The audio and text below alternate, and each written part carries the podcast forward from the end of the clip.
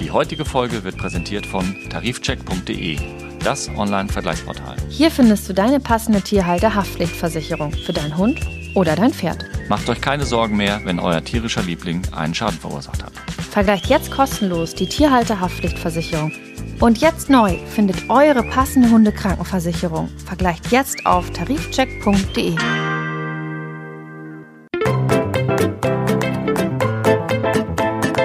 Mäßige Hosen, dein Podcast-Tierarzt. Mit Nicola Fischer Und Christian Beer. Hallo Nicola. Hallo Christian, einen schönen guten Abend. Abend, ja. Ja. Ja, Ist ja so, wir machen das halt abends. Ne? Wir haben ja nebenbei noch was anderes zu tun. ja, genau. Wobei ich würde super gern mit dir eine Morningshow machen, aber ähm, wahrscheinlich bleibt Ja, es wann einfach. stehst du morgens auf? Das ist ganz unterschiedlich. Irgendwas zwischen sieben und acht. Ja, okay. Dann bist du eindeutig zu spät für eine Morningshow. Ja, ich Ja. glaube auch. Ja. Und du bist dann schon in der Praxis? Na, äh, also ich so ab halb acht ungefähr bin ich auf dem Weg zur Praxis. Mm, Aufstehen in aller Regel meistens ähm, 5.20 Uhr. Jeden Morgen. Fast jeden Morgen, ja. Und wenn wir eine Morningshow machen, dann muss das ja vorher sein, denn sonst schaffe ich das ja alles nicht mehr. Ich, ich glaube, wir bleiben nach wie vor im Abend. Aber sag mal, also ich habe jetzt so ein, zwei Sachen, die ich ansprechen wollte, bevor wir zum eigentlichen Thema übergehen. Vielleicht magst du mir aber sagen, was bei dir Besonderes, Schönes, Schreckliches, Aufregendes passiert ist. Ähm, weder schön noch schrecklich noch aufregend, aber vielleicht ein kleiner mh, Rückblick auf die letzte Folge. Wir hatten ja äh, unseren Gast und wir hatten die Frage, ähm, ob es schlimm ist, wenn Hunde Steine fressen. Und ich hatte jetzt Anfang der Woche einen Anruf, dass der Hund einen Stein gefressen hätte. Und ähm, dann ist der Hund mit Härchen eben noch schnell in die Praxis gekommen. Und ja, er hat einen Stein im Maul gehabt und ist damit weggerannt. Ich wollte nehmen und dann hat er ihn runtergeschluckt. Naja, und ähm, dann habe ich eben eine Spritze gegeben, um das Erbrechen auszulösen, in der Hoffnung, dass der Stein wieder rauskommt. Und ähm, der Hund hat auch fleißig erbrochen, so wie sich das gehört. Aber es war kein Stein dabei. Während dieser Aktion, also nachdem ähm, der Hund schon die Spritze bekommen hatte und so meinte Härchen so, naja, ich, ich glaube, der Hund hat den Stein gefressen. Naja, und dann haben wir halt dann ein Röntgenbild gemacht, es war kein Stein drin. Das heißt, dieser arme Hund musste sein Futter wieder hergeben, ohne dass es was genutzt hat. Ähm, ja, aber nur nochmal zum Thema Steine fressen. Also wir haben es nicht drauf ankommen lassen, obwohl es ein verhältnismäßig großer Hund war. Ähm, ich glaube ein Whistler, wenn ich mich recht entsinne, ja. Aber Herrchen oder Frauchen hatte sich einfach ein bisschen vertan, zum Glück. Ja, der Hund hatte wirklich den, den Stein im Mund, hat damit gespielt und Herrchen wollte ihn wegnehmen und der Hund ist weggelaufen, hat da wahrscheinlich den Steinball fallen lassen und Herrchen hat es nicht gesehen, weil als er dann in, ins Maul greifen wollte, um den Stein rauszuholen, hat der Hund so, so eine Schluckbewegung gemacht und der Stein war nicht da. Also war natürlich naheliegend der Verdacht, dass der Stein dann auch runtergeschluckt worden ist. Wäre ich auch in großer Sorge Ja. gewesen. Und du konntest diese Sorge natürlich auch nicht nehmen, sonst hättet ihr ja nicht nach dem Stein gesucht, nehme ich mal. Ne? Nee, wie auch. Also was, was soll ich da so? Ich wusste, ja- also auch Herrchen wusste ja nicht, wie groß war der jetzt ganz genau und so. Aber naja, das so war diese ja, Woche. Das, das passt perfekt zu dem, was wir ähm, besprochen haben. Dann ist mir noch was eingefallen. Wir müssen nämlich noch was auflösen aus der letzten Folge. Oh wei. Dein äh, Job war es ja nochmal ähm, an dem Schnäuzchen von dem Akita zu riechen, Ja. weil der ja so ein bisschen Atemprobleme hatte. Mhm. Und ähm, ja, was war da? Also ich konnte hier nichts riechen. Entweder lag es an dem äh, an der Ermangelung meines meines Geruchs. Also nichts nichts riechen, was fischig gerochen hätte. So muss ich das sagen. Also das, was ich gerochen habe, roch für mich so wie ja so ein bisschen mh, schon ein bisschen was was nehme ich jetzt für ein Wort, ohne dass es gemein ist. Ein bisschen gammelig in Anführungsstrichen, aber das würde ich äh, mit großer großer Sicherheit auf den Zahnwechsel zurückführen. Also so ein bisschen Blut? Ja, blutig, so ein bisschen muffig, äh, man kann das schwer beschreiben, aber eben nicht so typisch wie, wie eine ausgeschleckte Analdrüse dann riecht. Normalerweise berichte ich ja oft von meinen Dreharbeiten. Das mache ich äh, heute jetzt ausnahmsweise mal nicht, weil ich nämlich was anderes ähm, sagen wollte. Und zwar Ja. dein Geburtstag dieses Jahr wird ja in ähm, mehrerer Hinsicht, also zumindest für mich ein besonderer Tag. Für, für mein Geburtstag wird für dich ein besonderer Tag. Das ist, das musst du jetzt, glaube ich, erklären. Ja, unbedingt. Ja. Ähm, naja, der 19.04., das Ja. ist ja dein Geburtstag. Ähm, Jetzt wissen es alle. Ja, am 19.04. erscheint mein erstes Buch. Ich bin sehr, sehr gespannt. Das wusstest du, ne? Ja, du hattest es mir ja schon hinter den Kulissen verraten mal. Ja. Genau, und das erscheint dann und ist dann im Handel und ähm, damit beginnt auch für mich natürlich eine ganz spannende Zeit, weil erst dann zeichnet sich ja ab, ähm, ja, wie viele das kaufen wie, werden. Wie gut du geschrieben hast. Mm, nee, ich glaube, das, das ist schon ganz, ganz okay. Geht, da gehe ich mal von aus, weil das Ja. muss ja auch sozusagen mehrere Schleifen durchlaufen, Lektorat und so weiter. Aber interessant wird es natürlich jetzt, wie sich das verkauft. Ich bin sehr gespannt und freue mich schon drauf, es zu lesen. Ja, du kriegst natürlich zum Geburtstag, naja, ich weiß nicht, ob der Handel das schafft, aber du kriegst natürlich dann entsprechend dein Exemplar. Cool, da freue ich mich sehr drauf. Genau. Und auch noch was mit B, also Buch. Buch, ja. Genau, Buch. Geburtstag, ja, ist das andere mit B. Geburtstag, Ja. genau. Am Buch habe ich die letzten ja, neun Monate gearbeitet. Mhm. Und ich habe auch noch an einem anderen Projekt gearbeitet. Wir, also mein Mann und ich, nicht du, ausdrücklich, erwarten unser erstes Baby. Also auch was mit Ja, B. Buch cool. und Baby. Buch und Baby, äh, passend. Und das Buch hat neun Monate gebraucht und so ein Baby braucht in der Regel ja auch neun Monate. Ja, genau. Und ähm, ja, wir schauen mal, wie wir dann hier so weitermachen. Ne? Aber richtig cool wäre es jetzt gewesen, wenn das Baby am 19. April zur Welt kommen würde. Ja, aber dann hätten wir ja viel, viel. Nee, das wäre noch stressiger. Nein, nein, das ist schon, ähm, das ist schon alles gut so, weil ähm, die, die, die Phase des Schreibens und so ist ja auch ähm, eine ziemlich anstrengende Phase und das ist ganz gut, dass das jetzt nicht komplett parallel lief. Na, Genau. dann sind ja ganz viele abwechslungsreiche Dinge, die euch dann noch erwarten und wir hier sicherlich im Podcast ab und zu mal aufgreifen können. Thema. Ja, auch jetzt äh, zwischen Hund und Baby und wie wir das überhaupt machen. Ja, wäre ja vielleicht eine Folge. Wie reagieren die Hunde, wenn das Baby da ist? Ja, zum Beispiel. Ne? Äh, Brauche ich vielleicht doch eine Vertretung? Sitze ich hier gar nicht mehr? Ja. Oder ich meine, sonst müssen wir es per Zoom, Skype oder ähnliche digitale Hilfsmittel Ja. machen. Ist auch eine Möglichkeit. Müssen Ja. wir mal gucken, wie gut das funktioniert. Also das sind jetzt so die News. Ähm, genau, ich bin trotzdem noch auf Dreharbeiten unterwegs, aber mache natürlich nicht mehr die ganz wilden Geschichten. Ne? Ja. Und dementsprechend ist Sri Lanka auch vertagt. Ja. Ja. ja, tatsächlich. Ich wurde auch angesprochen, wann wir kommen. Wirklich, habe ich dir, glaube ich, auch erzählt. Mhm. Aber ähm, 2023. Mit Tim aus der Tierklinik. Hat Genau. er sich die angeboten? Doch, ich meine. Ja, ja, also das haben wir auf dem Schirm, nur das wird dieses Jahr nichts mehr. Nee. Das, Nein, nein, nein. Das können wir nicht machen. So, wir kommen jetzt zum Thema Code. Du bist. Das hattest du dir gewünscht. Du wolltest gerne was zum Thema Kotfressen beim Hund machen. ja, Ja. Riesenthema. Ja. Wa- Warum beschäftigt dich das so sehr? Mm. Machen deine Hunde das? Nee, jein, doch, ja. Ab und zu. Okay. Aber nicht exzessiv. Ähm, es gibt ja Leute, die laufen mit Mhm. ihren Hunden rum und die haben einen Maulkorb und der Hund ist gar nicht bissig, sondern der trägt den Maulkorb, Ja. weil er alles aufnimmt, Ja. insbesondere Kot. Dann ähm, habe ich mal fürs äh, Fernsehen, einige Menschen haben sich bei mir gemeldet, die Probleme mit ihren Tieren hatten. Da kam sehr oft das Thema Kot Mhm. und Aasfressen vor. Und das ähm, scheint ja einfach ein Thema zu sein. Und mit wem sollen wir darüber sprechen, wenn nicht mit dir? Ja. Also mein jetziger Hund ist da teilbetroffen.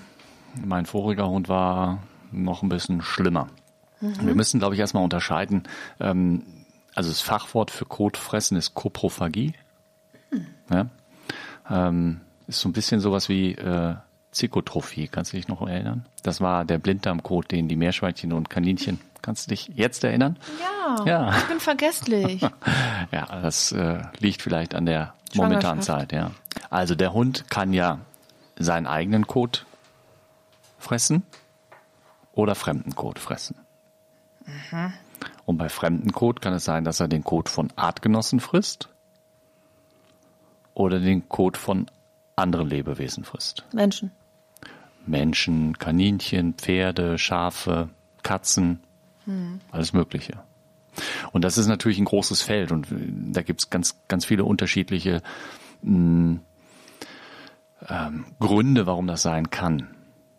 Ja, also ähm, ein Hund, der seinen eigenen Kot frisst, macht das wahrscheinlich aus anderen Motivationen heraus als ein Hund, der den Kot von einer Katze oder von einem Menschen frisst. Okay, aber kannst du das genauer erläutern? Naja, also ähm, nehmen wir jetzt erstmal dieses unappetitlichste Thema, also dass der, der Hund den Zweibeinerkot frisst, das was gar nicht so selten ist. Ähm, das hat mit, mit großer Wahrscheinlichkeit im Wesentlichen damit zu tun, dass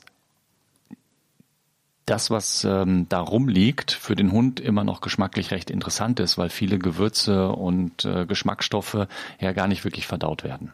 Das ist auch der Grund, warum Katzenkot ganz gerne gefressen wird, weil Katzenfutter ja deutlich mehr ähm, Geschmacksträger in sich hat mhm. und ähm, dadurch der Kot für den Hund, also es ist, ist, ein unangenehmes Thema, aber wir müssen es jetzt mal ohne diese menschliche Ekelperspektive sehen. Mhm. Für den Hund ist es einfach eine, ein Leckerbissen. Mhm. So, weil das noch nach ganz vielen tollen Sachen schmecken kann. Okay, das erklärt aber einiges. Da, da muss ich jetzt einmal kurz was dazu sagen. Mhm. Das, das erklärt halt auch, warum sie das so, ja, ich will nicht sagen genussvoll, aber warum mhm. sie sich dann im Wald Klar. auf irgendeinen Haufen stürzen ja. und du siehst, da ist halt noch ein Tempotaschentuch, dann weißt du, toll, hier war jemand Richtig. auf Klo. Und äh, dann ja, also ist es, genau, dann weißt du, die, die machen das ja mit so, oh toll, Menschen, das ist ja äh, toll, dass hier so eine kleine leckere Überraschung für mich liegt. Ja, also das ist mit ein Grund. Ein anderer möglicher Grund ist, ähm, dass der Hund auf diese Art und Weise die Aufmerksamkeit auf sich zieht. Ha. Habe ja? ich auch eine Frage zu. Ne? Also wenn, wenn, wenn der Hund denkt, boah, hier, also mein Hund zum Beispiel könnte ja denken, boah, Herrchen, schon wieder Knopf im Ohr, Podcast hören beim Hundespaziergang, der soll sich mal auf mich konzentrieren. Mhm. Wenn ich jetzt einen Pferdeapfel esse, dann kriege ich die Reaktion. Ob das jetzt eine gute oder schlechte ist, aber das gibt's ja bei Menschen auch. Es gibt ja auch Menschen, die machen irgendwas, weil sie genau wissen, sie kriegen Mecker dafür, aber dann kriegen sie wenigstens überhaupt eine Reaktion. Ist das äh, validiert? Also ist das deine Ableitung oder ist das wirklich, das kommt ja so Nee, also das sind Dinge, die man so von Verhaltensfachleuten äh, ähm, lesen kann. Also das habe ich mir jetzt nicht ausgedacht. Ja, nee, ist ja, ist ja spannend. Also ich hatte auch immer schon so eine Vermutung, hm. aber ich dachte, na gut, das ist also jetzt ich, gefährliches ich, Halbwissen. Ne? Ich weiß nicht, woran man erkennt, ob das jetzt auf denjenigen zutrifft. Aber das ist eben eine Möglichkeit. Also es könnte gut schmecken. Es könnte sein, dass ich die Aufmerksamkeit auf mich ziehe. Ähm, wenn das jetzt ein Hund ist, der unter schlechten Haltungsbedingungen leidet, dann kann das natürlich auch eine Stresssituation sein. Dann würde er seinen eigenen Kot fressen. Ja? Wenn der Hund eine Bauchspeicheldrüsenunterfunktion hat, dann wird die, funktioniert die Fettverdauung nicht. Dann wird der Kot, der ausgeschieden ist, der enthält noch sehr viel Nährstoffe auf Fettbasis. Dann kann es sein, dass der Hund seinen eigenen Kot wieder auffrisst. Mhm. Es kann sein, dass der Hund seinen Kot auffrisst, um sozusagen seine Spuren zu verwischen, weil Kot dient ja auch als, als Markierungs, ähm, also Botschaft. Ähm, und wenn der Hund jetzt, ich sag mal, das ist jetzt sehr menschlich ausgedrückt, verschleiern will, dass er da war, dann frisst er halt seinen Kot wieder auf. Das, also diese Variante kannte ich jetzt noch gar nicht. Oder aber der Hund ist sehr, ich sag mal, revierdominant und frisst den Kot von anderen Hunden auf, die in sein Revier eben die Marke gesetzt haben, weil er sagt, hier, das ist, das ist meins, hier hat kein anderer rumzustänkern, im wahrsten mhm. Sinne des Wortes. Das heißt mit anderen Worten, es ist lecker, dann gibt es Nährstoffe, die mhm. der Hund eventuell braucht.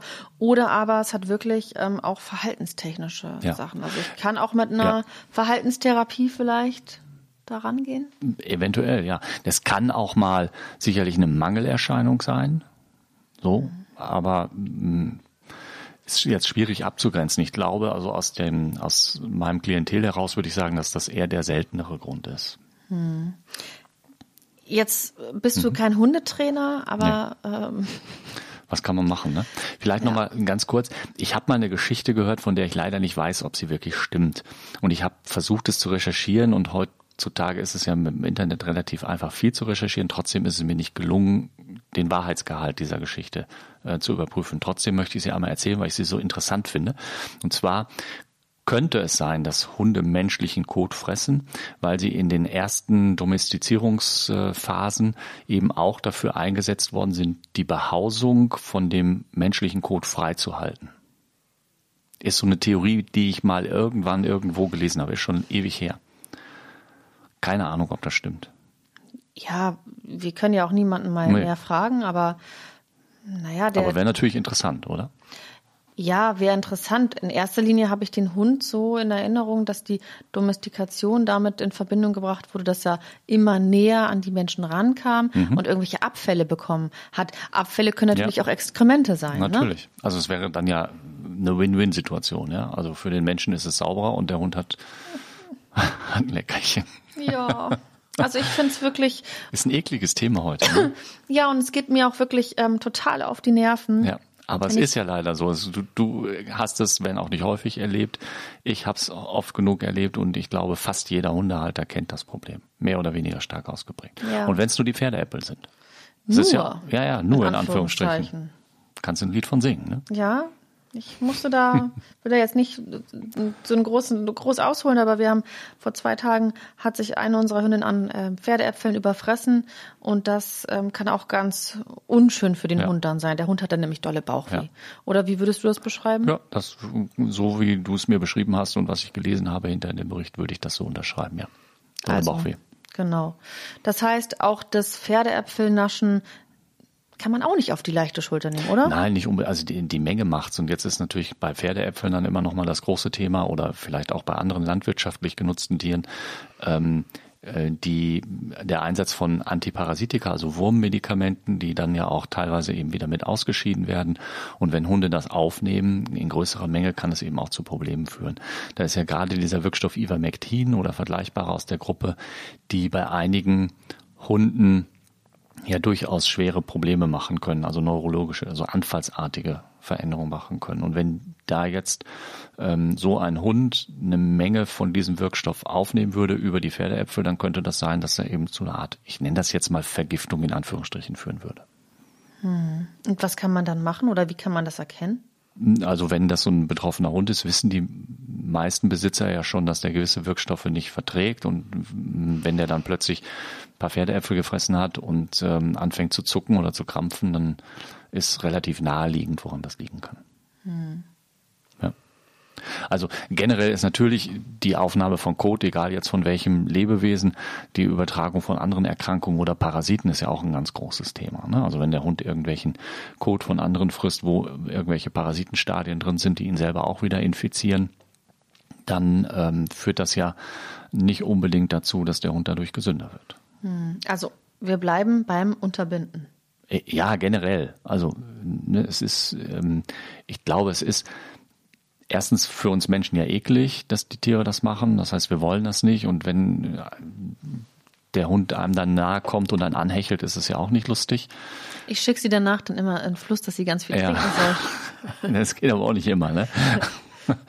ähm, Zweitens eben die, die Möglichkeit der Aufnahme von unerwünschten Medikamenten. Das ist jetzt sicherlich nicht im Vordergrund zu sehen, aber es ist eine Sache. Und eben das große Thema der Gesundheitsgefährdung, ja, dass also irgendwelche Parasitenstadien oder auch irgendwelche bakteriellen ähm, Sachen eben dafür verantwortlich sind. Also man muss eben schon so ein bisschen unterscheiden. Ist es der eigene Code, ist es der Code von Artgenossen oder sind es artfremde Sachen? Das muss man ein bisschen gucken. Und ähm, du hattest ja gerade indirekt schon mal die Frage gestellt, was kann man dagegen machen? Mein voriger Hund, der hat sich auch sehr für Zweibeiner Kot interessiert, also wirklich sehr. War echt anstrengend. Und ähm, dann gab's mal eine Empfehlung, die mir jemand gegeben hatte. Das war noch vor Zeiten von Google. Ähm, mhm. Man solle ein Glas, ein großes Einmachglas oder sowas nehmen und da einen Harzer Roller Käse reinpacken, so ein Harzer Käse, zuschrauben und irgendwo warm hinstellen. Das ist so richtig eklig wird. Und davon sollte man dem Hund jeden Tag einen Löffel voll mit ins Futter geben. Mhm. Also ich bin, glaube ich, relativ hart gesotten, was so Gerüche und solche Sachen anbelangt. Aber da hat sich mir jedes Mal der Magen umgedreht, wenn ich dieses Glas aufgeschraubt habe. Es war wirklich schlimm. Und ähm, das Ergebnis hat nicht zum gewünschten Erfolg geführt. Vor allem sollte es jetzt dich abhärten? Nein, es sollte, Hund? es sollte irgendwie durch diesen Geruch oder sonst was sollte der Hund einfach den, den, den, die Lust auf diesen Zweibeinerkot verlieren. Hm. Keine Ahnung, aber es, es hat nicht funktioniert, zumindest bei diesem einen Hund nicht. Ja, und dich hat es sozusagen. Mich hat es von den Socken gehauen, das war ist wirklich schlimm. Ja, das, das glaube ich dir.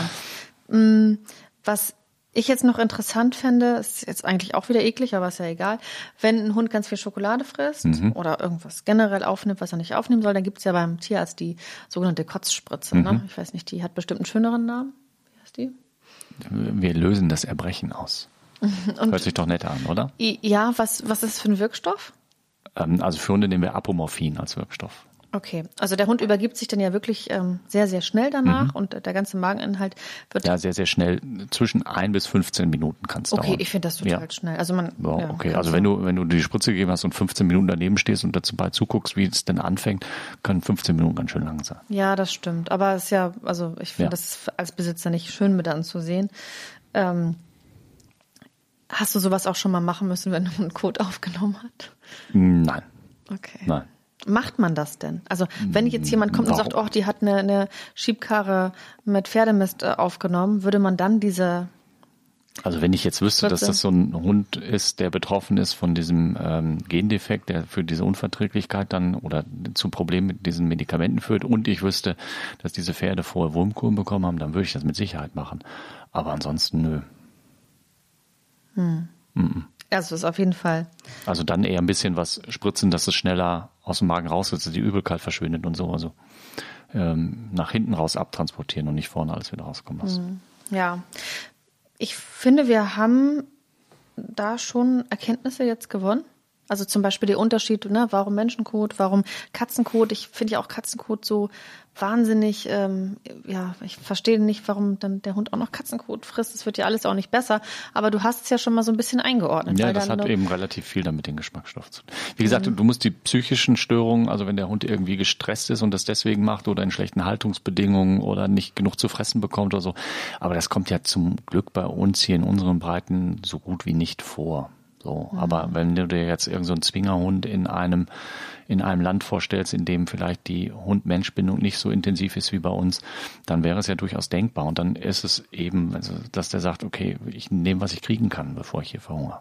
Vielleicht nochmal aus tierärztlicher Sicht irgendwie ähm, wenn du sagst, es könnte auch irgendwie nahrungstechnisch irgendwelche Defizite geben, mhm. gibt es irgendwas, was man dem Hund geben kann, damit er dann im Wald nicht mehr das Häufchen aufnimmt? Oder ist das?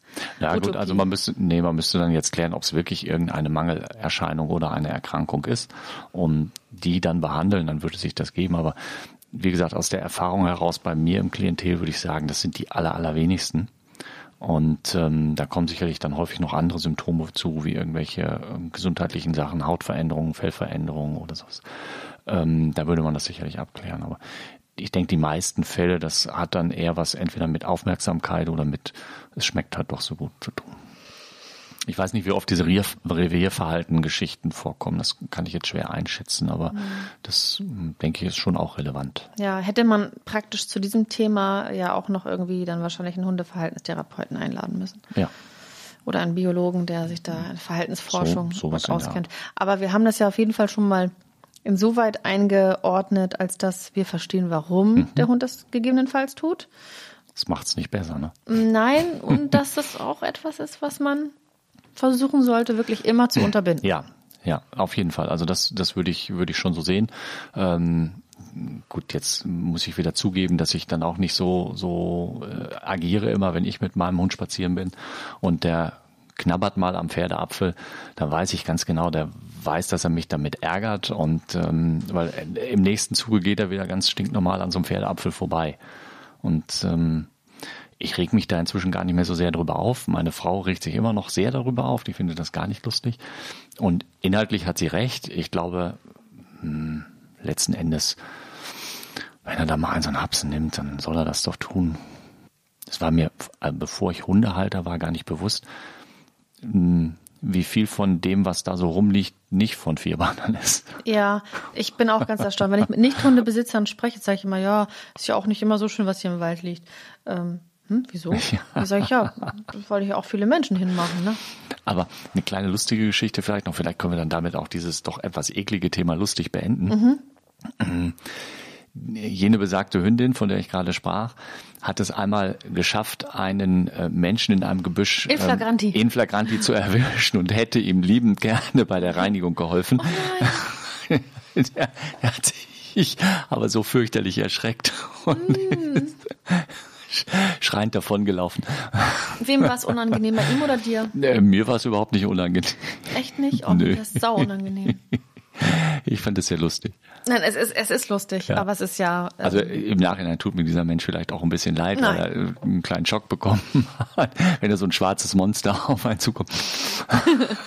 ja. schon, schon so mit der, mit der Zunge über die Lippen schmatzen. Das ist, äh, geschieht ihm recht, sage ich Ja. jetzt mal mit, mit ein bisschen Abstand. Ähm, ja, aber dann haben wir das doch, das Thema doch, runden wir das doch mit dieser wunderschönen Anekdote ab. Genau, ein bisschen was Lustiges. Ja. Und, und kommen jetzt elegant rüber zu meinem Wunschthema. ja, du Ja. hast auch ja, Wünsche frei. Genau, ich habe ja gesagt, dass es auch ein psychisches äh, oder ein Stressproblem beim Hund sein kann. Mhm. Und das ist vielleicht die Überleitung dazu, äh, Stress bei der Katze. Mhm. Ist der ja so als Thema nicht so ganz geläufig, dachte ich, meinte ich. Da weil ich Ja. also der Hunde-Mensch bin, ne? Ja. eben drum. Ist aber auch vielen Katzenbesitzern nicht geläufig. Also wir haben, äh, ich komme gleich zu den Möglichkeiten oder so, aber so als, als Einleitung, wir haben das ganz, ganz oft, dass wir dann so was sagen wie, naja, könnte es sein, dass ihre Katze Stress hat? Und dann ist fast immer die Antwort, nein, meine Katze hat keinen Stress. Das ist halt eine Frage der Definition. Was ist jetzt für mich Stress? Ist Stress für mich, wenn ich ganz schnell noch zum Bus muss oder wenn ich so viel Arbeit zu erledigen habe und mir der Chef im Nacken sitzt oder ähm, die Kinder schreien, aber draußen irgendwie der Gartenschlauch noch an ist und ich weiß nicht was. Das kann man ja alles als Stress definieren. Aber bei Katzen äh, kann Stress sehr, durch sehr viel subtilere Sachen auch ausgelöst werden.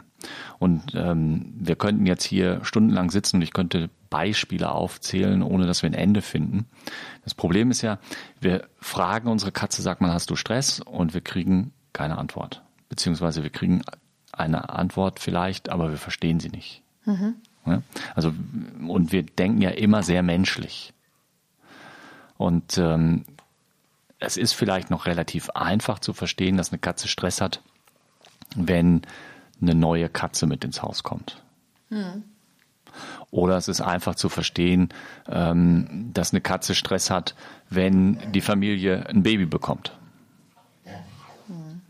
Oder wenn ähm, sich ein Paar trennt und äh, einer der beiden Partner die Wohnung verlässt und das Tier beim anderen Partner verbleibt. Das sind natürlich relativ einfach zu erkennende Stressmomente, wo, man- wo jeder sagen könnte, ja, okay, das kann ich nachvollziehen. Und auch jeder gleich sofort erkennt und sagen kann, ja, ja, stimmt, das trifft, äh, ja, wir sind, seit drei Monaten sind wir Eltern und seit, seit ähm, acht Wochen pullert die Katze immer neben das Klo. So, jetzt mal als Beispiel. Aber es gibt auch viel, viel, viel subtilere Sachen. Eine Baustelle vor der Haustür. Seit ein paar Wochen. Die nimmst du gar nicht mehr wahr. Du hast dich die ersten drei Tage hast du dich geärgert, weil du irgendwie deine Mülltonne nicht mehr da hinstellen kannst, wo du sonst hinstellen kannst. Und ähm, dass du vielleicht irgendwie, ähm, dass die schon um 7 Uhr anfangen, obwohl du erst um halb acht aufstehst. Aber das war's dann auch schon. Aber deine Katze kann da unter Umständen schon sehr viel gestresst damit sein. Oder jetzt ähm, im zum Glück auslaufenden Corona-Zeitalter, hätte ich fast gesagt, ähm, als die, die Zeit des Homeoffice und äh, Homeschooling und sowas anfing und sich die Tagesrhythmen geändert hatten in den Familien und plötzlich eben äh, Menschen zu Hause waren, wenn sie sonst nicht zu Hause waren oder die Geräuschkulisse und der Tagesablauf, da hatten wir extrem viele Katzen, die damit nicht zurechtgekommen sind. Und dann wäre ja jetzt die alles entscheidende Frage, ähm, ja, welche Auswirkungen hat das auf die Gesundheit? Weil ich glaube, darauf willst du ja hinaus, Mhm. weil die Katze kommt, du fragst, hast sie Stress, dann hat sie ja auch körperlich irgendwas, Mhm. oder? Richtig. Also die meisten ähm, Stresssymptome bei der Katze haben mit, ich nenne das jetzt mal Unsauberkeit zu tun. Okay. Also entweder das Urinieren oder Koten in der Wohnung nicht ins Katzenklo hinein. Und das passiert nicht, weil sie es nicht anders kennen oder können, sondern weil sie es so wollen. Vielleicht auch ein Stück weit? Ja, also ich würde es jetzt mal aus meiner, meiner nicht katzenpsychologenhaften Sicht als ähm, Hilferuf bezeichnen. Also sie wollen irgendwie auf sich aufmerksam machen. So wie, wie der Hund, der vielleicht was frisst, was er nicht fressen soll, äh, damit er Aufmerksamkeit bekommt. So pullern die neben das Klo oder aufs Sofa oder so, weil sie... Darf ich eine Anekdote Ja, kurz erzählen? natürlich. Weil du das jetzt so als Beispiel ist mir das jetzt so gerade wieder eingefallen. Wir waren zu Besuch bei Freunden und sollten da übernachten und das Bett war für uns frisch bezogen im Gästezimmer. Und dann hat sich das Kätzchen reingeschlichen. Und dann hat das Kätzchen einen Haufen in unser frisch bezogenes Bett gemacht. Ja. Und dann habe ich das gesagt und habe gesagt, du, ähm, deine Katze hat ins Bett gekackt. oh, das hat sie ja noch nie. Und warum denn? Und naja, also ich habe das schon auch als ähm, Affront gegen uns. Äh, Ist es, also wenn man es jetzt vermenschlichen will, ist es das ja auch. Hm? Also die Katze hat klar zum Ausdruck gegeben, hey, dass hier in diesem Zimmer äh, in der Nacht jetzt zwei fremde Menschen, für mich fremde Menschen übernachten wollen, sollen, dürfen, finde ich nicht in Ordnung und mich hat keiner gefragt. So, ne? Ich sage Ja. das jetzt menschlich. Hm? Und dann kann das eben sein. Die, die ähm, schlimmere, also für die Katze schlimmere Variante als dieses Ich mache neben das Klo ist, dass die wirklich vielleicht auch stressbedingt eine Blasenentzündung bekommen. Das haben wir gar nicht so selten. Das geht auch. Dass, ja, dass die eben nicht nur unsauber sind, weil sie das jetzt so wollen, sondern weil die dann plötzlich wirklich eine, eine Blasenentzündung haben. Und dann beschreibe ich das gerne so vergleichend. Ich arbeite ja gerne mit Bildern und dann sage ich immer, pass auf, ähm, stellen Sie sich vor, ein Manager, ganz viel Stress, der kriegt eine Magenschleimhautentzündung. Das hat jeder schon mal irgendwie gehört, ja, eine Gastritis. Und ähm, so ähnlich ist es bei ihrer Katze. Die kriegt halt keine Magenschleimhautentzündung, sondern die kriegt dann eine Blasenschleimhautentzündung. Da spielen Bakterien oh. oftmals gar nicht so eine primäre Rolle bei. Die sind vielleicht noch zusätzlich da, aber das Wesentliche ist eben das Stressmoment. Mhm. Oder Katzen, die plötzlich drei Tage bevor die Besitzer in Urlaub fahren, anfangen, unsauber zu werden. Überall hin zu pischern. Ja. Ne? Mhm. Dann fragt man sich, ja, aber ne, dann hat man schon mal den Koffer rausgeholt vielleicht, ja, oder irgendwie sich schon mal ähm, die Bademode zurechtgelegt oder irgendwas ist anders. Und die Katzen sind ja super feinfühlig. Die wissen jetzt nicht, okay, ähm, ja, Herrchen und Frauchen machen 14 Tage Mallorca, aber die wissen irgendwie, wenn das kommt, dann sind die hinterher weg und das finde ich blöd, weil dann sind die nicht da und dann kommt jemand anders oder ich komme woanders hin und so. Also das sind ganz, ganz viele Sachen. Eine Katze könnte man ja auch vielleicht sagen, ist nicht so anpassungsfähig wie der Hund. Der Hund akzeptiert das einfach. Hm, es gibt auch stresssensible Hunde, so ist es jetzt nicht. Ja, aber, aber von den Hunden ja, kennt man das ja, aber nicht, dass er dann... Die, die Hund-Mensch-Beziehung, die Katze-Mensch-Beziehung kann man nicht so eins zu eins miteinander mhm. vergleichen. Theoretisch würde man ja sagen, naja, die Katze ähm, ist ja gar nicht so sehr auf den Menschen angewiesen. Die, die will ja gar nicht immer was von dem. Warum ist die überhaupt so, so sensibel? Trotzdem ist es halt so. Was rätst du denn dann den Patienten, wenn sie kommen und sagen, die ist irgendwie unsauber? Also dann checkst du erstmal ab, ob die Stress hat? Na gut, erstmal versucht man ähm, so ein bisschen zu optimieren oder äh, zu hinterfragen, ist irgendwas oder so. Oder auch, nee, meine Katze hat keinen Stress, die ist ja immer nur zu Hause. Na, okay.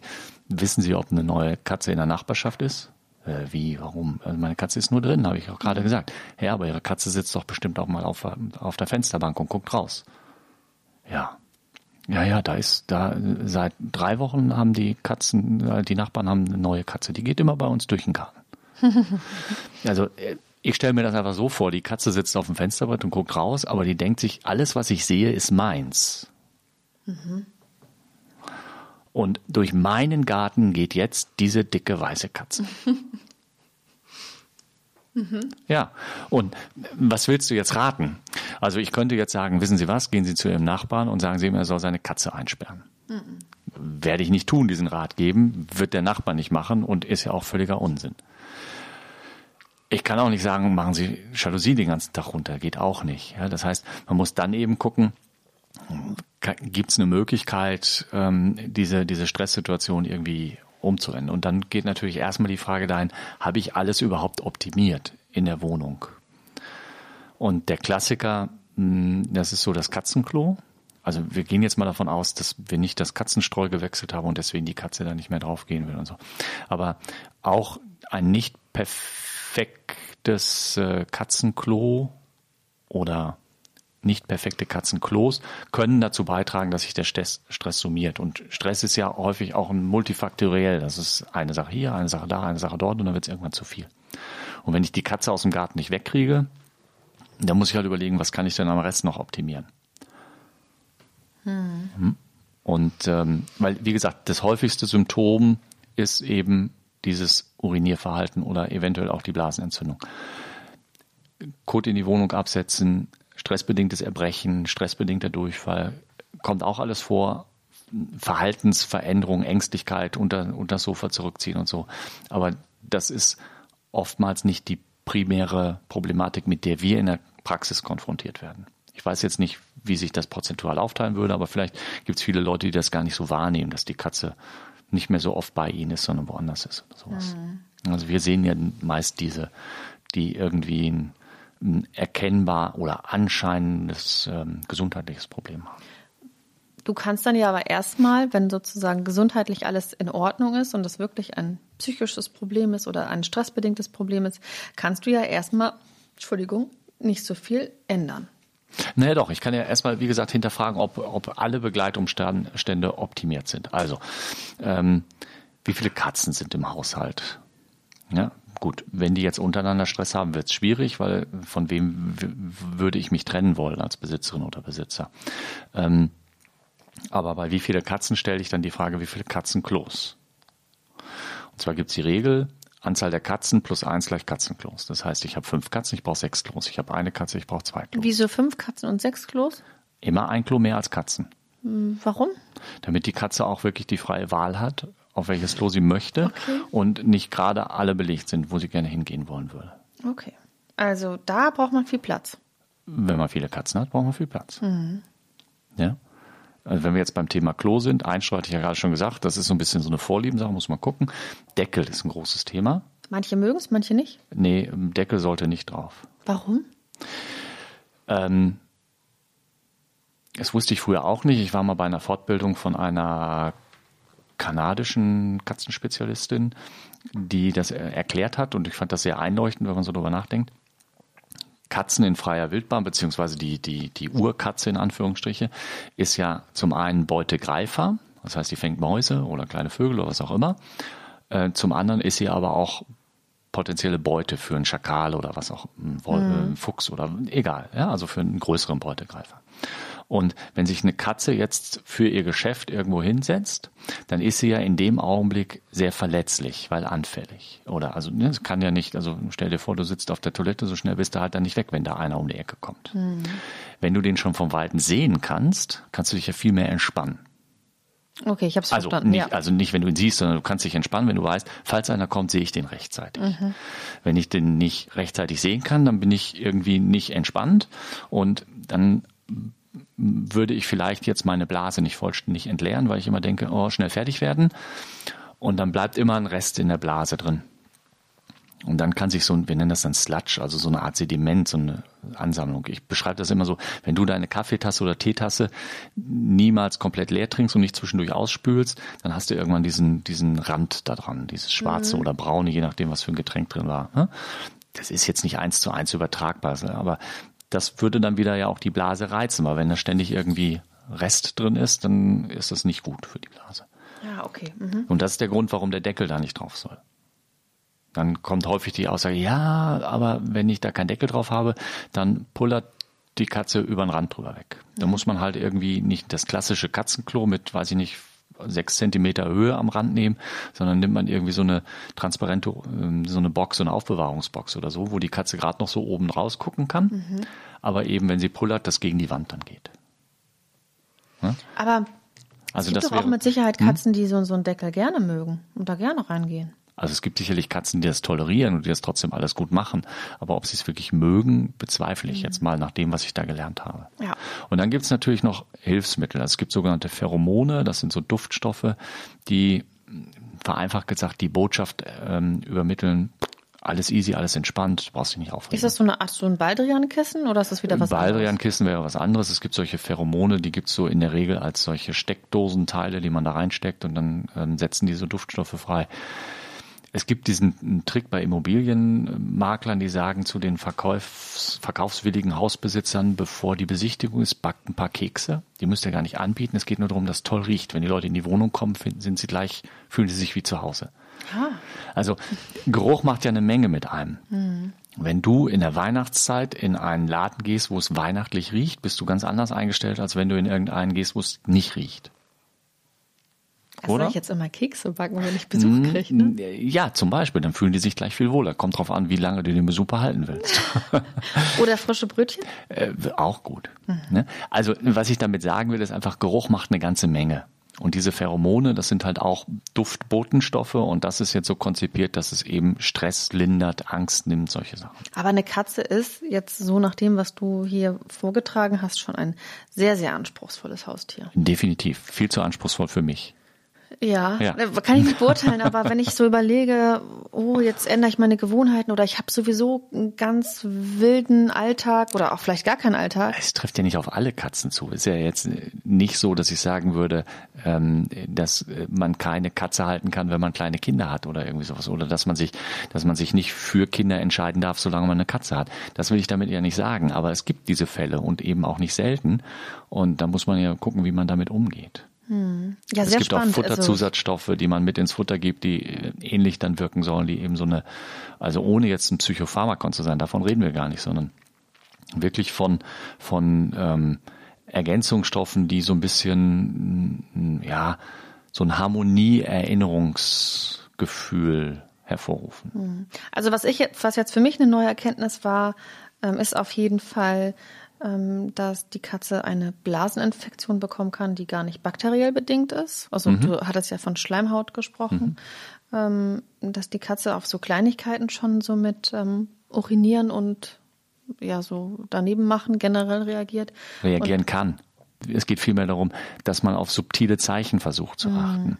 Und auch wir haben das schon mal in einer Folge angesprochen, kann ich nochmal wiederholen. Auch Stress ist ja eine Schmerzgeschichte. Also es kann ja auch sein, dass die ältere Katze jetzt wirklich keinen anderen Stressfaktor hat, außer, in Anführungsstrichen, außer Schmerzen. Du hast nichts geändert, der Tagesablauf hat sich nicht geändert, du hast keine Baustelle vor der Haustür. Ähm, es ist alles wie immer und trotzdem fängt die Katze plötzlich an. Und es wäre halt denkbar, dass das ein Anzeichen dafür ist, dass dieses Tier Schmerzen hat und damit auf sich aufmerksam machen will, in meiner etwas menschlichen Interpretationsweise. Genau, aber dann gibt es ja die Möglichkeit, dass du das als Tierarzt herausfinden kannst. Ne, ja, das ist dann unser Job, ja. Genau, aber wenn es eben halt dieses, äh, diese Schmerzen nicht gibt, sondern halt ähm, der, die Baustelle vor der Tür mhm. ist, dann ist das schon so ein bisschen mhm. Sherlock Holmes mäßig, ne? Ja, natürlich. Also manche Sachen finden wir auch nicht wirklich unbedingt raus.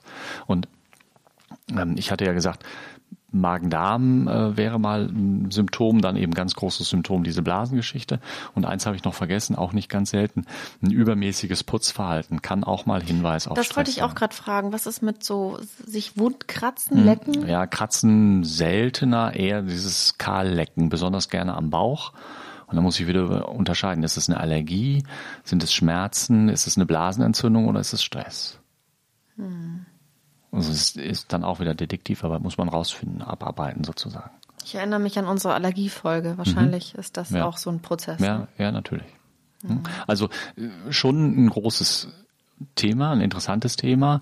Ähm, wenn man ein bisschen sensibilisiert ist als Katzenhalterin oder Katzenhalter, dann ähm, kommt man dem eher auf die Spur. Je früher man anfängt, was dagegen zu tun, umso einfacher. Und ähm, wie gesagt, es, es gibt eine Menge Kleinigkeiten, die man dann durch durchexerzieren kann. Und da können einem auch die ähm, Kolleginnen und Kollegen vor Ort, die, also der, die Haustierärztin, der Haustierarzt, sicherlich eine Menge hilfreiche Tipps nochmal geben. Betrifft das denn nur Katzen, die in der Wohnung leben oder auch Katzen, die sich draußen beschäftigen könnten? Bei Freigängerkatzen haben wir es weniger, es sei denn, es ist wirklich ein sehr sensibles Tier, die sich dann plötzlich nicht mehr raustraut, weil besagte Nachbarskatze jetzt das Revier übernommen hat und ähm, die draußen immer nur Prügel bezieht oder so und dann kann die natürlich auch diese Stresssymptome drin zeigen, weil sie sich nicht mehr raustraut oder eben nicht mehr genügend Abwechslung dann hat. Ja. Hm, okay. Aber die meisten draußen Katzen sind da ein bisschen weniger anfällig als die reinen Indoor-Katzen. Ja, ja, okay. Also ähm, sehr, sehr spannend auf jeden Fall, was Obwohl für Auswüchse du keine das haben Katzenfrau kann. bist. Ja, also Tiere generell interessieren ja. mich ja. Und wie gesagt, dass das so eine, so eine Bandbreite ist, auch an Verhaltensweisen mhm. oder auch Und das Auslösern. jetzt von einem nicht Verhaltenstherapie spezialisierten Tierarzt. Wenn du dich jetzt nochmal mit jemandem auf Verhaltenstherapie spezialisierten äh, unterhalten würdest, wäre das sicherlich noch eine, noch eine deutlich größere Bandbreite. Genau, aber da du bist ja kein ausgewiesener nee, Verhaltenstherapeut. Ich Will ich auch nicht werden. Ähm, aber du ähm, musst dich ja oder beschäftigst dich ja auch damit, damit du praktisch da auf die richtige Spurensuche gehst. Nee, also äh, gerade solche Katzengeschichten, die haben wir ja fast täglich. Ja, ist ja, das so? Ja. Also ähm, ich hatte heute eine Katze mit Blasenproblematik zum Ultraschall da. Ich hatte ähm, vor zwei Tagen, glaube ich, eine da und letzte Woche zwei oder drei. Also dann ist dann vielleicht nicht unbedingt täglich, aber durchaus mehrfach die Woche. Dann ist deine erste Frage immer, hat Ihre Katze Stress? Ja, erstmal lasse ich so erzählen, so und dann fange ich an und frage, hat sich irgendwas geändert oder also ich, ich das Wort Stress versuche ich schon aus Erfahrung nicht gleich im ersten Satz fallen mhm. zu lassen, weil eben eine ganz häufige Reaktion ist, meine Katze hat keinen Stress, die ist ganz entspannt, die liegt da immer rum und da alles gut und die muss ja auch, die hat ja nichts zu tun, die kann sich ja so, aber auch das kann ja Stress sein, so gar nichts zu tun. Ja. Ne? Ganz sicher Ja, sogar. Äh, ich glaube für Hunde aber im Übrigen Äh, auch. Ja, wir, wir, also gestresste Hunde, ohne Frage, auch das. Aber wir reden ja jetzt gerade hier von der Katze ausnahmsweise mal. Ja, das machen wir und das Ja. haben wir, finde ich, auch Ja, anständig finde ich auch. Hast du noch Fragen dazu? Mhm. Ich glaube, ich habe alles gesagt. Nein, ich habe keine weiteren Fragen. Vielleicht noch abschließend, weil wir ja sowieso das Thema Kot hatten. Ähm, ist Durchfall auch eine Stresssymptomatik bei der Katze? Kommt vor, ja. Kann durchaus auch stressbedingt sein. Mhm. Beim Hund übrigens auch. Durchfall, ne? Ja. Ja, das glaube ich gerne. Ähm, ja. Gibt es bei Menschen ja auch. Ja, das denke ich auch. Das hat bestimmt auch wieder eine. Kannst du das erklären? Warum kriegt ein Hund oder eine Katze Durchfall, wenn sie Stress hat? Hm. Passiert da irgendwas anderes im Verdauungstrakt? Ja, also ganz genau kann ich es nicht erklären. Ich weiß oder ich habe mal gelesen, dass im Magen-Darm-System mehr Nerven sind als im Gehirn. Und ähm, der Magen-Darm-Trakt reagiert ja dann ganz schnell. Also da sind sicherlich Hormone, die damit ähm, eine Rolle spielen, Nerveninteraktion. Also es gibt ja Menschen, die trinken einen Schluck Kaffee und müssen dann sofort auf die Toilette. Weil sie es nicht gewohnt sind, vielleicht? Nö, auch Leute, die das gewohnt sind. Ach so, okay. Und es ist ja jetzt nicht so, dass der Kaffee sofort ähm, in, in Gänze da irgendwie ähm, in den Darm kommt und dort was bewirkt, sondern das sind ja Rezeptoren, die dann im Magen schon erste Stoffe aufnehmen und Meldungen geben. Also dieses, dieses Bauchgehirn oder wie man das dann nennen mag, reagiert dann genauso schnell wie, wie das Gehirn in unserem Kopf. Und das gibt es bei Hunden und Katzen mit Sicherheit genauso, wie es das bei Menschen gibt. Und dann ist natürlich klar, also du, ich weiß nicht, wie wie es dir ging, Prüfungsstress, also Ja, Prüfungsangst, Bauchweh, ne? Prüfungsangst, Bauchweh, Bauchweh. ja, plötzlich irgendwie auf die Toilette müssen, egal Mhm. für was und solche Sachen. Also da und da ist ja nix. Also du hast ja nicht vorher irgendwas Falsches gegessen deswegen oder sonst was, sondern das ist wirklich die die dieses Stress und da spielen natürlich ganz viele auch auch große Nerven. Es ist ähm, Sympathikus, Parasympathikus und diese Sachen alles. Also das kann ich mir eben eins zu eins vorstellen, dass Hunde und Katzen da genauso reagieren können wie Menschen. Und dann gibt's halt sensiblere und weniger sensible. Ähm, unsere Hündin hatte mal ein Fotoshooting Mhm. und ich glaube, das war sehr, sehr aufregend, weil da auch noch ein anderer Hund beim Shooting war und danach hatte sie ganz toll Durchfall. Ja, also wie gesagt, das ist ähm, nicht ungewöhnlich. Und Hat sie vor das Fotostudio Ja. gemacht, den Durchfall. Und ich war so froh, dass er nicht ins Fotostudio ja, gegangen ist. das wäre es noch gewesen. Furchtbar. Ja, also, ähm, nee, ich finde soweit alles gut verstanden. Ich hoffe, alle anderen haben das auch oder erkennen sich vielleicht in der einen oder anderen Situation wieder und haben einen Aha-Effekt. Ja, bestimmt. Also ich glaube schon, dass ähm, das ein oder andere Interessante für jeden dabei gewesen ist, der zwar sagt, ja, weiß ich schon oder habe ich schon mal gehört, oder aber vielleicht dann doch nochmal dieser, dieser kleine Kick an, an Zusatzwissen, egal ob zum Thema Nummer eins mit dem Hund oder zum Thema Nummer zwei mit der Katze. Dann kommen wir jetzt über und fragen unser beider Wissen ab. Ja, ich habe da mal was vorbereitet. Moment, ich muss die Frage. Achso, vielleicht sollten wir das nochmal erklären, warum wir uns jetzt so komische Fragen stellen für diejenigen, die das erste Mal sich das hier anhören. Genau, wir haben schon viel zu viel über unser Leben preisgegeben mit unseren äh, äh, Fragen zu unserer Persönlichkeit. Und deswegen ähm, fragen wir uns jetzt immer so kleine Quizfragen mit mehr oder weniger Bezug zur, zu Tieren, Schrägstrich Tiermedizin. Ja, Kann genau. man das so, zusammenfassen? Ja, Flora, Fauna im weitesten Ja. Sinne. Und ich versuche ja auch immer so ein Stimmt, wir bisschen hatten schon mal die, die Rosen oder Tulpen oder sowas, ne? äh, die, die, Vögel. Ne? Nee, du hast mich mal gefragt, wo die größte Anbaufläche Ja, für. und äh, letztes Ja. Mal hatten wir das Heiko, Mhm. das japanische Gedicht. Ja, da war ich, da wäre ich aufgeschmissen ohne unseren Gast. Ja, Also ich hätte es mir nur, ich hätte es wirklich nur geraten, aber sie wusste es ja. sie wusste Ja. das, aber ihr habt es beide erraten, ja. Ja. Du darfst anfangen. Okay, also ähm, vier Antwortmöglichkeiten. Ich lese sie dann gleich allererst einmal vor. Wie viele Halswirbel hat eine Giraffe? Frage zu Ende, ja, ne? Ja. So, Antwort A. Ähm, nur fünf. Diese sind aber in sich noch flexibel. Also das heißt, jeder Halswirbel ist noch biegsam. Antwort B. Sieben, wie alle Säugetiere, außer der Seekuh und dem Zweizählen Faultier, die haben nur sechs Halswirbel. Antwort C. Neun Halswirbel. Zusätzlich sind auch die Bandscheiben dicker, dadurch ist der Hals auch so beweglich. Und Antwortmöglichkeit D. Das hängt von der Unterart ab. So hat die Netzgiraffe zehn Halswirbel, während die Rotschildgiraffe ähm, elf Halswirbel besitzt. Ja, das ist jetzt wieder ein Raten, ne? Weil ich weiß es nicht. Okay, dann ist es ein Raten. Also wir hatten fünf, die sind noch flexibel. Sieben, wie fast alle, außer dem 210-V-Tier und der Seekuh, die haben nur sechs. Neun mit zusätzlich auch noch dickeren Bandscheiben. Dadurch haben wir eben diese, diese Beweglichkeit und Länge. Oder eben je nach äh, Unterart der Giraffe zehn oder elf. Ich sage jetzt einfach aus dem Bauch heraus neun. Sieben ist richtig. Sieben, was, sieben Sie, äh, alle, alle Säugetiere haben sieben Halswirbel. Wie gesagt, mit der Ausnahme der Seekuh und des 210-V-Tiers. Ja. Ich war zwischen fünf und sieben und ich dachte, man Ja. muss ja, wenn man quizt, meistens auf sein Bauchgefühl hören. Ja. Weil die erste Angebung ist meistens die richtige. Aber warum hast du dann neun gesagt, wenn du zwischen fünf und sieben warst? Ähm, nee, äh, also ich, also die erste Eingebung war ja neun. Ach so. Und deswegen habe ich gedacht, du musst diesem Instinkt Ja. folgen und so, das stimmt ja. nicht. So, ja. Ja. Okay. mal wieder, Ja. mal wieder daneben. ja, ich hoffe, ich kriege, Ich hoffe, du hoffst, dass ich jetzt auch ich ähm, hoffe, falsch rate. dass ich dich aufs Glatteis kriege. Ja. Ähm, und ich könnte es mir vorstellen, weil eigentlich kannst du es auch nicht wissen. Du hast die Frage ja jetzt vor dir liegen. Ich frage Ja. sie, ich stelle sie einmal Bitte. und du siehst die Antworten ja schon. Also, ein kurioser Fall von Wortspielereien beschäftigte ein Gericht. Liebe Regie, du kannst mitraten.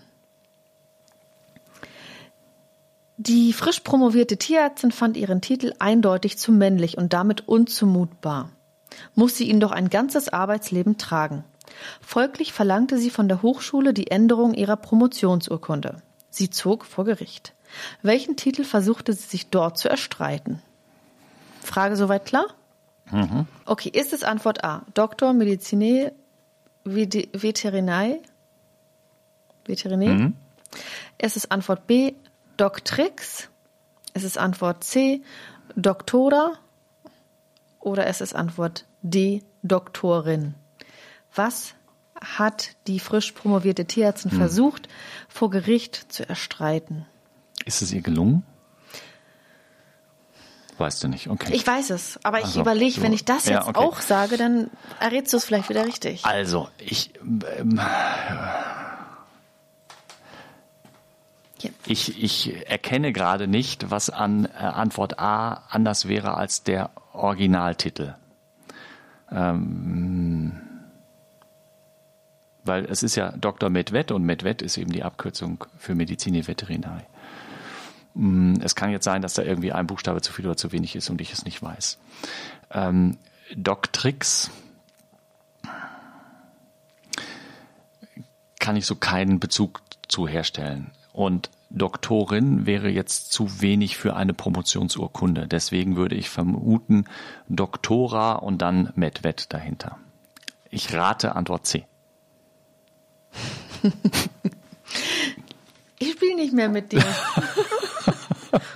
ich spiele nicht mehr mit dir. Ist vorbei jetzt. Entschuldigung. Nee, wir machen jetzt wieder Question and Answer okay. und fragen uns, welche Eissorten wir am liebsten Ja. mögen. Ja, das können wir. Ähm, hm? ich glaube, Salted Caramel finde ich geil. Ja. Ja. Ähm, Christian, es hat sich wie folgt zugetragen. Ich habe versucht, dich tatsächlich in die Irre zu Ja. führen, weil du lagst natürlich total richtig. Ähm, Antwort A ist ja praktisch der Titel, den sie bekommen hat. Meine ich, ne? Also da Ja. äh, waren alle Buchstaben so, wie sie gehören, ne? Ja. Genau. So, diesen Titel hat sie bekommen. Sie fand ihn aber zu männlich.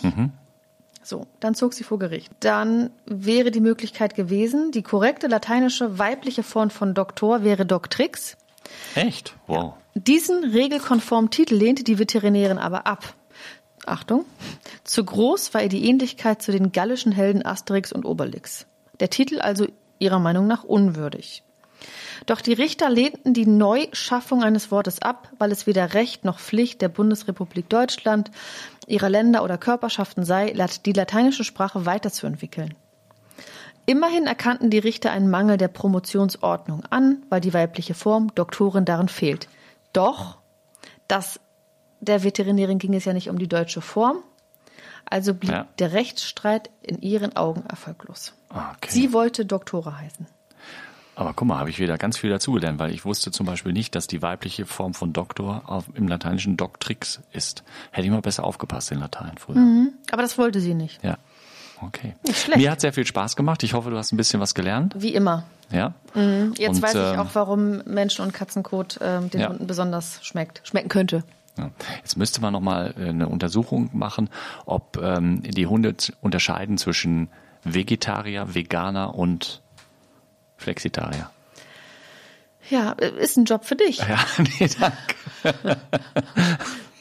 Könnte ein Job für dich sein. Ja, möchte ich nicht, danke. Nein, aber äh, ist bestimmt eine Frage, die man so schnell nicht klären kann. Dafür können wir aber schon mal vielleicht. Wäre aber interessant, wie der Versuchsaufbau wäre. Ja, ich habe eine Idee. Aber ähm, Wir suchen Studienteilnehmer. Da, da macht bestimmt jemand mit. Das ist ja kein großer Akt. Ähm, was machen wir das nächste Mal? Ich hatte jetzt das nächste Mal aufgeschrieben, Ja. dass wir vielleicht eine Outdoor-Folge planen.